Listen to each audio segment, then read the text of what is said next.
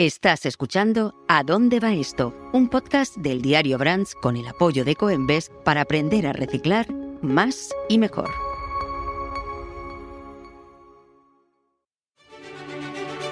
Un trozo de papel te puede hacer enamorarte. Puede llevarte hacia un nuevo futuro.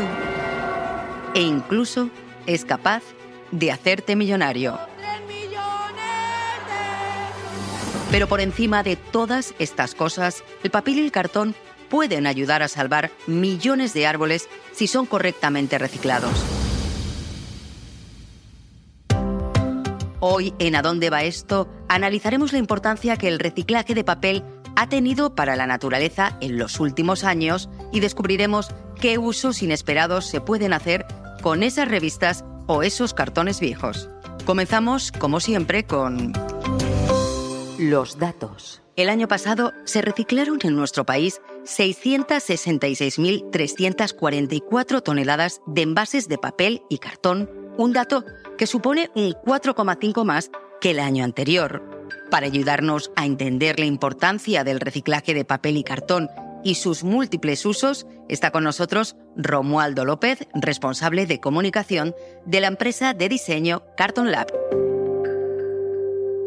Mucha gente cree que el papel o el cartón reciclado solo sirven para hacer libros o libretas, pero existen muchos otros usos que se le pueden dar, ¿verdad?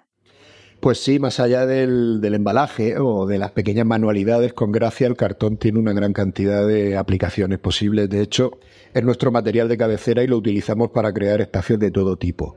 Se puede decir que lo que hacemos con él es ecodiseño y arquitectura efímera.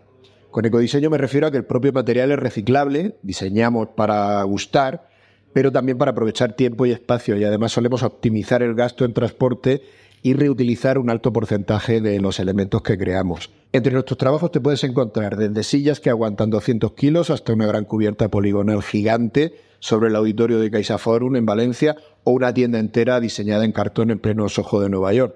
Entonces, si la pregunta es si el cartón sirve para crear diseños más complejos que una libreta, la respuesta es que por supuesto. ¿Podrías explicarnos cuál es el proceso que se sigue para obtener nuevos materiales de papel o cartón reciclado en vuestro caso? A ver, nosotros trabajamos con unas planchas que miden aproximadamente un metro y medio por tres, con distintas variaciones de tamaño y grosor dependiendo del tipo de cartón, ¿no? Es un material con certificado ecológico con un alto porcentaje de componentes reciclados. Planteamos los diseños en piezas, las distribuimos en esas planchas y las enviamos a una máquina de corte y en fin, cuando tenemos todas las piezas cortadas las organizamos en palets y las mandamos a su destino. Y una vez allí, o bien lo montamos nosotros o bien el cliente. Pero lo importante en términos de reducción de huella ambiental es que utilizar cartón nos facilita una producción y envío más sencillos y con menos emisiones y un sistema de montaje basado en encajar piezas sin elementos contaminantes, incluida la ausencia de polvo o de ruido. Además, el cartón nos facilita mucho la gestión de residuos. Recuerda también que si quieres reducir tu consumo de papel en la oficina, puedes optar por formatos digitales o por tazas de loza en la máquina de café. Si quieres saber más sobre cómo y por qué reciclar, escúchanos en todas las plataformas y lee nuestro blog Reciclando a Diario en eldiario.es. Este capítulo ha sido editado por Pedro Nogales. Yo soy Tatiana López y esto que has escuchado es ¿A dónde va esto?